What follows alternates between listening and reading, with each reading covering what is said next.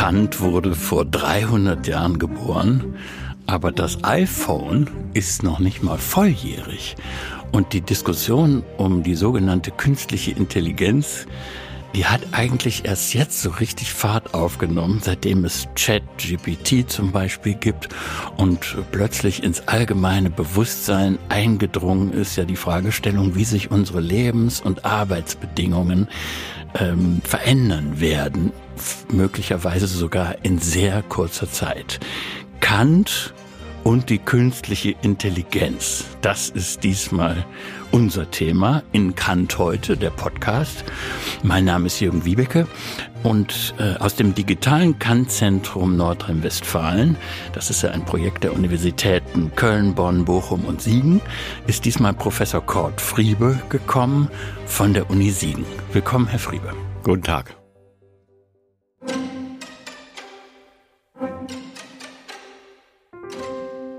Ja, ich habe extra mal ein Smartphone hier so zwischen uns gelegt, damit wir wissen, was der Gegenstand unseres Nachdenkens ist im Geiste Kants. Was glauben Sie, hätte er ein Handy gehabt, wenn er heute lebte? Ich hoffe mal ja. Sie hoffen, dass er eins gehabt hätte? Ja. Warum? Ja, ich finde das super. Also wir brauchen keine Regale mehr und so weiter, ist alles da drin.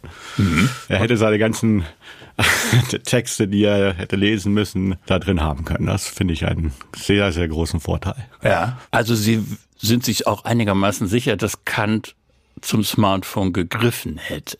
Ich, äh, sicher bin ich mir nicht. Ich hoffe, ja. Er hätte ja interessante Erfahrungen machen können. Also zum Beispiel, dass er sich von dem, was wir jetzt künstliche Intelligenz nennen, seine eigene Erkenntnistheorie erklären lässt. Fantasieren Sie mal weiter, was da so passieren könnte. Kant nutzt ein Smartphone. Okay, okay. Ich glaube, so bin ich jetzt nicht vorbereitet. Müssen Sie auch gar nicht sein. Frage wäre möglicherweise äh, parallel zu der Frage, die er sich gestellt hat bezüglich Organismen, also bezüglich Lebewesen. Da meinte er nämlich, braucht er einen ganz neuen Begriff, nämlich den Begriff des Zwecks den er vorher nicht hatte, um Organismen, Lebewesen zu verstehen. Und möglicherweise braucht, hätte Kant denken können, dass er einen Begriff von Intentionalität braucht, also von Absichtlichkeit, um zu verstehen, was künstliche Intelligenz sein soll. Oder möglicherweise auch, um abzulehnen, dass künstliche Intelligenz tatsächlich Intelligenz ist. Ja, das könnte auch sein, dass er da gegenüber skeptisch wäre. Mhm. Aber äh, ich glaube, er braucht einen neuen Begriff zum Verständnis dieser Art von Gegenständen. Ja. Äh, parallel etwa dazu, wie er glaubte, für Organismen. Gut, das wollen wir jetzt mal der Reihe nach anschauen, was Sie gesagt haben. Also erstmal ähm, die Analogie zu Lebewesen. Warum brauchte Kant seinerzeit den Begriff der Zwecke und was meinte er damit? Also zunächst einmal hat er ja in seiner ursprünglichen ersten Hauptwerk der Kritik der reinen Vernunft die sogenannten Bedingungen der Möglichkeit von Erfahrung aufgestellt. Mhm. Also Bedingungen, die wir Subjekte, die wir Personen äh, bereitstellen müssen, um wahrnehmen zu können, um Gegenstände wahrnehmen zu können, wie Tische und wie die Welt wahrnehmen zu können, um uns zu orientieren. Was können das für Bedingungen sein? Ja, für Kant sind das zum Beispiel die Bedingungen Raum und Zeit und bestimmte Begriffe wie Kausalität, die seiner Meinung nach im Gegensatz zu den Vorgängern äh, nicht etwas ist, was uns irgendwie vorgegeben ist. Also der Raum ist nicht schon immer da und ist uns irgendwie vorgegeben, wie Newton glaubte. Mhm. Kausalität ist nicht einfach wahrnehmbar, für uns. Ja, das gibt's nicht einfach vorgegeben, sondern er meinte, das ist diese mit der kopernikanischen Wende, dass wir nicht vom Objekt auf das Subjekt denken sollen, sondern umgekehrt. Ja, diese Dinge, sage ich mal, äh, also Raum und Kausalität soll etwas sein, was von uns gestiftet wird, was von uns beigetragen wird zur Erkenntnis, dem wir alle Gegenstände, die wir wahrnehmen können, gewissermaßen unterwerfen. Und, mhm. und deswegen sind alle Ereignisse, die wir wahrnehmen, kausal verursacht. Also Raum und Zeit, diese beiden Kategorien, die sind nicht einfach da, die sind nicht einfach gegeben, sondern es gibt ein Subjekt, was sich in dieser Welt bewegt und dann versucht, sich zu orientieren mit Hilfe dieser Kategorien. Ja. Richtig verstanden? Ja. Und dann hat er eben festgestellt, dass es bestimmte Arten von Gegenständen gibt, eben Organismen, die bestimmte Eigenschaften haben, die wir mit den in dieser Kritik der reinen Vernunft äh, aufgeführten Bedingungen irgendwie nicht erfassen können. Was meinen Sie jetzt zum Beispiel eine Kaulquappe? Ja, jede Art von Lebewesen, zum Beispiel das Auge einer Kaulquappe, wenn eine Kaulquappe ein Auge hat oder ein, äh, äh, eine Zunge, ja, können wir nicht anders denken, denkt Kant, als dass sie einen bestimmten Zweck hat. Denn das Auge ist dafür da, dass wir sehen können, die Zunge ist dafür da, dass wir schmecken können. Mhm. Die erfüllen offensichtlich einen Zweck. Aber das ist Aber es gibt niemanden, der diesen Zweck gesetzt hat. Also es gibt nicht Gott, der den Zweck gesetzt hat. Ja, es gibt nicht die Natur, die den Zweck gesetzt hat, so wie wir uns Zwecke setzen, wenn wir handeln.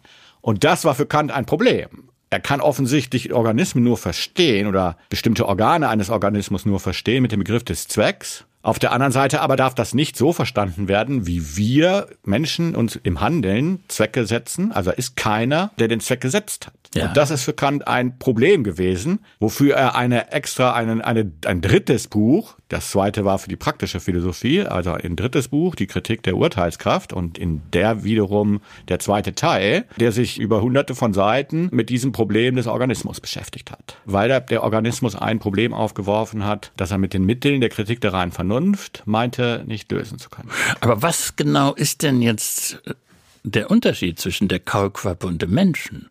Denn unsere Zunge hat ja auch einen Zweck und unser Auge hat auch einen Zweck. Ja, in der Hinsicht gibt es auch keinen Unterschied. Also wir sind in der Hinsicht genauso Organismen wie die Kaulquappe. Also in, in dem Sinne, dass auch unsere Organe funktionale Rollen erfüllen, also bestimmte Zwecke zu erfüllen scheinen. In der Hinsicht sind wir auch von der Kaulquappe nicht unterschieden. Aber die Kaulquappe wird sich ihre Zwecke nicht selber setzen können, anders als wir beide. Wir haben uns zum Beispiel heute entschieden, dass wir miteinander über Kant und die künstliche Intelligenz sprechen.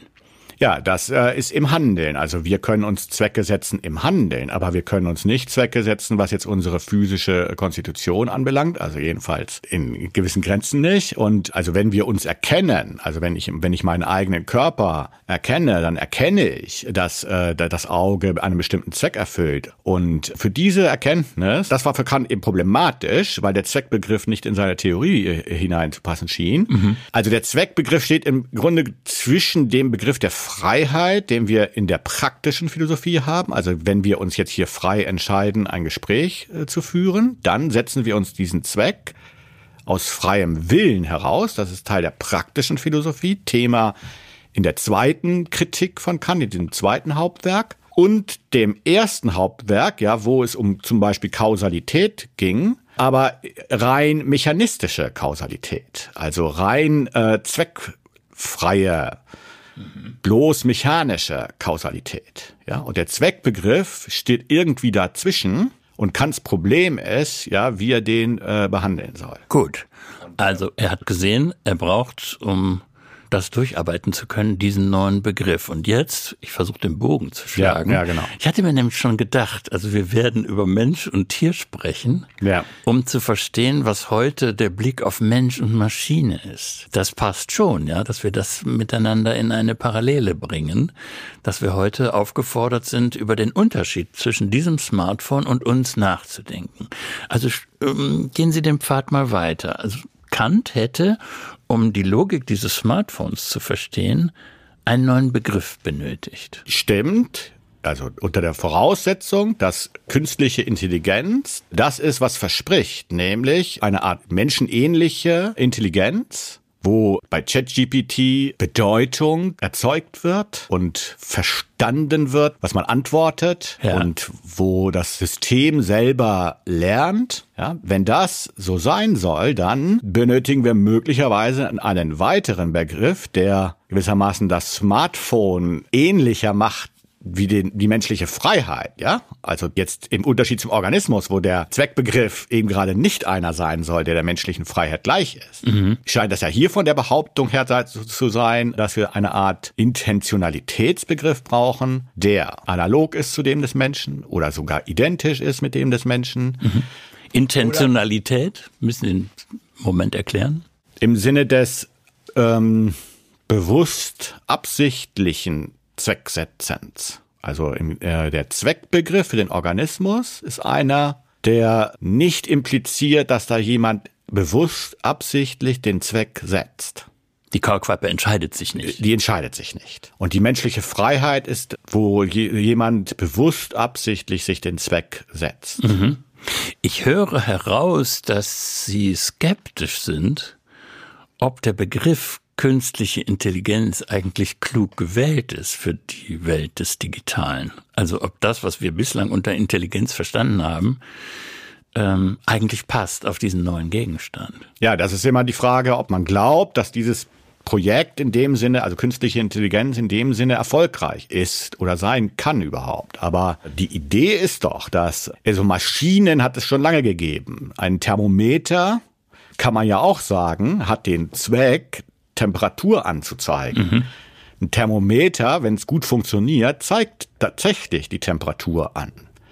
Aber da ist eindeutig, dass das nicht die Absicht des, des Thermometers ist, dass mhm. das nicht die eigene Absicht des Thermometers ist, sondern dass wir diese Absicht da höchstens hineingelegt haben. Also, ja, die Absicht liegt im Konstrukteur oder der Konstrukteurin, aber nicht in dem Thermometer selber. Ja. Und nun ist doch die Behauptung, dass künstliche Intelligenz gewissermaßen diese klare Trennung zwischen einer bloß zugeschriebenen Intentionalität, sage ich mal, beim Thermometer, ja, und einer tatsächlich eigenen Intentionalität, die das, die die Maschine, der Computer oder der Roboter selber ausbildet, dass diese Grenze verschwimmt. Das ist doch die, das ist doch die These. Ja, das ist die These von denen, die äh, der, der sogenannten künstlichen Intelligenz sehr viel zutrauen. Ja, genau, ja.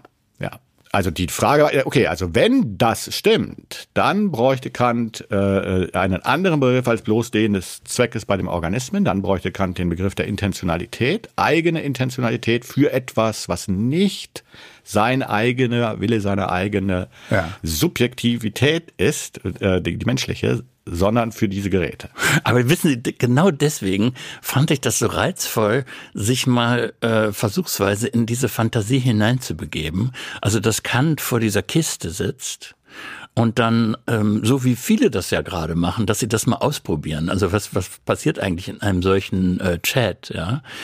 ähm, dass Kant ähm, prüfen würde, was kann die Maschine bezogen auf meine Erkenntnistheorie? Kann sie die Kritik der reinen Vernunft nicht nur vernünftig zusammenfassen, sondern vielleicht sogar weiterdenken und Kant herausfordern? Das, da wäre er neugierig gewesen.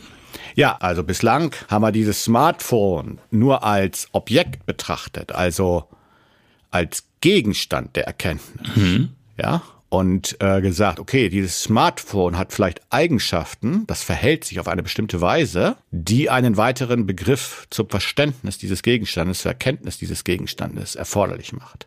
Da etwas anderes ist es, wenn wir jetzt plötzlich dieses Smartphone oder wie das Smartphone sozusagen aufgebaut ist, wie das funktioniert, an die Stelle des Subjekts setzen, also des Subjekts der Erkenntnis, nicht mhm. des Objekts der Erkenntnis und sozusagen als, als, als Konkurrenztheorie oder als Alternativtheorie zu Kants Kritik der reinen Vernunft selber, also zu da, wo die Bedingungen der Möglichkeit der Erkenntnis hergeleitet werden. Ja, also dann würde dieses Projekt künstliche Intelligenz oder die Wissenschaft Cognitive Science, ja, irgendwie zu einer Konkurrenz von Kants Transzendentalphilosophie, also von Kants Subjektivitätstheorie, wo es um die nicht das Subjekt als Gegenstand der Erkenntnis, ja, sondern als dasjenige, was die Bedingungen für Erkenntnis stellt. Ja.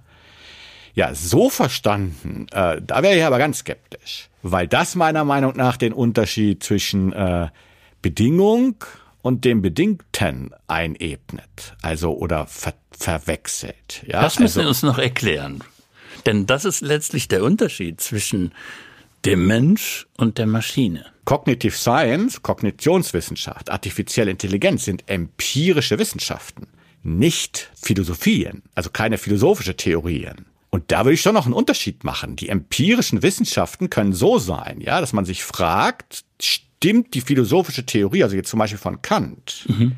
in Bezug auf empirische Wissenschaften, angesichts solcher Fortschritte?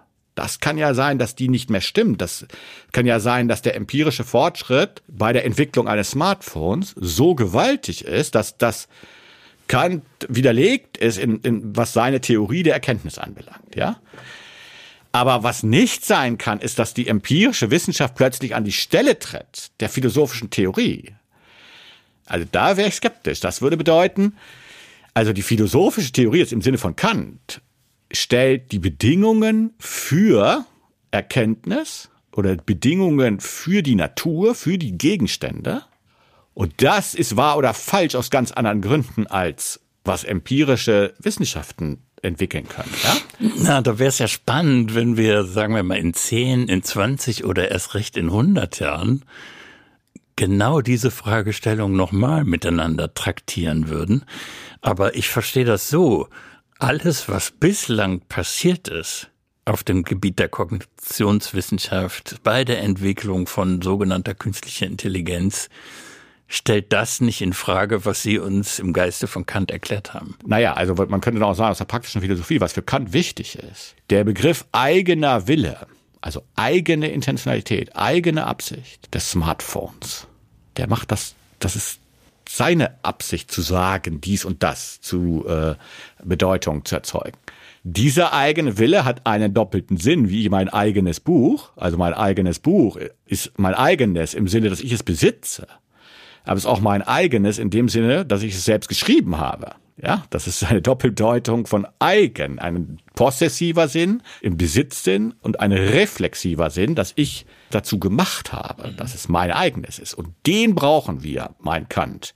Unser eigener Wille ist ein Wille, den wir selber uns sozusagen gesetzt haben. Und es gibt auch in der theoretischen Philosophie also diese Bemerkung, dass das Ich denke alle unsere Vorstellungen begleiten muss, also alle unseren Willen, unseren, unsere Anschauungen begleiten können muss, das besagt, ich muss in der Lage sein, als Mensch alle meine Repräsentationen, meine Vorstellungen gewissermaßen zu meinen eigenen zu machen. Dass sie, damit sie nicht bloß geschehen, sondern ja, dass damit ich sie umwandle. so, und da ist die Frage, kann das ChatGPT, ja, kann das äh, künstliche Intelligenz, der Roboter, die Repräsentationen, die Vorstellungen, die der Roboter von der Welt hat, zu seinen eigenen machen. Mhm. Erst dann ist er wirklich in dem Sinne intelligent, ja, dass er, äh, dass er eine originäre eigene Intentionalität besitzt. Dann halten wir zumindest für den Moment fest, Roboter sind noch nicht intelligent. Besten Dank, Kurt Friebe.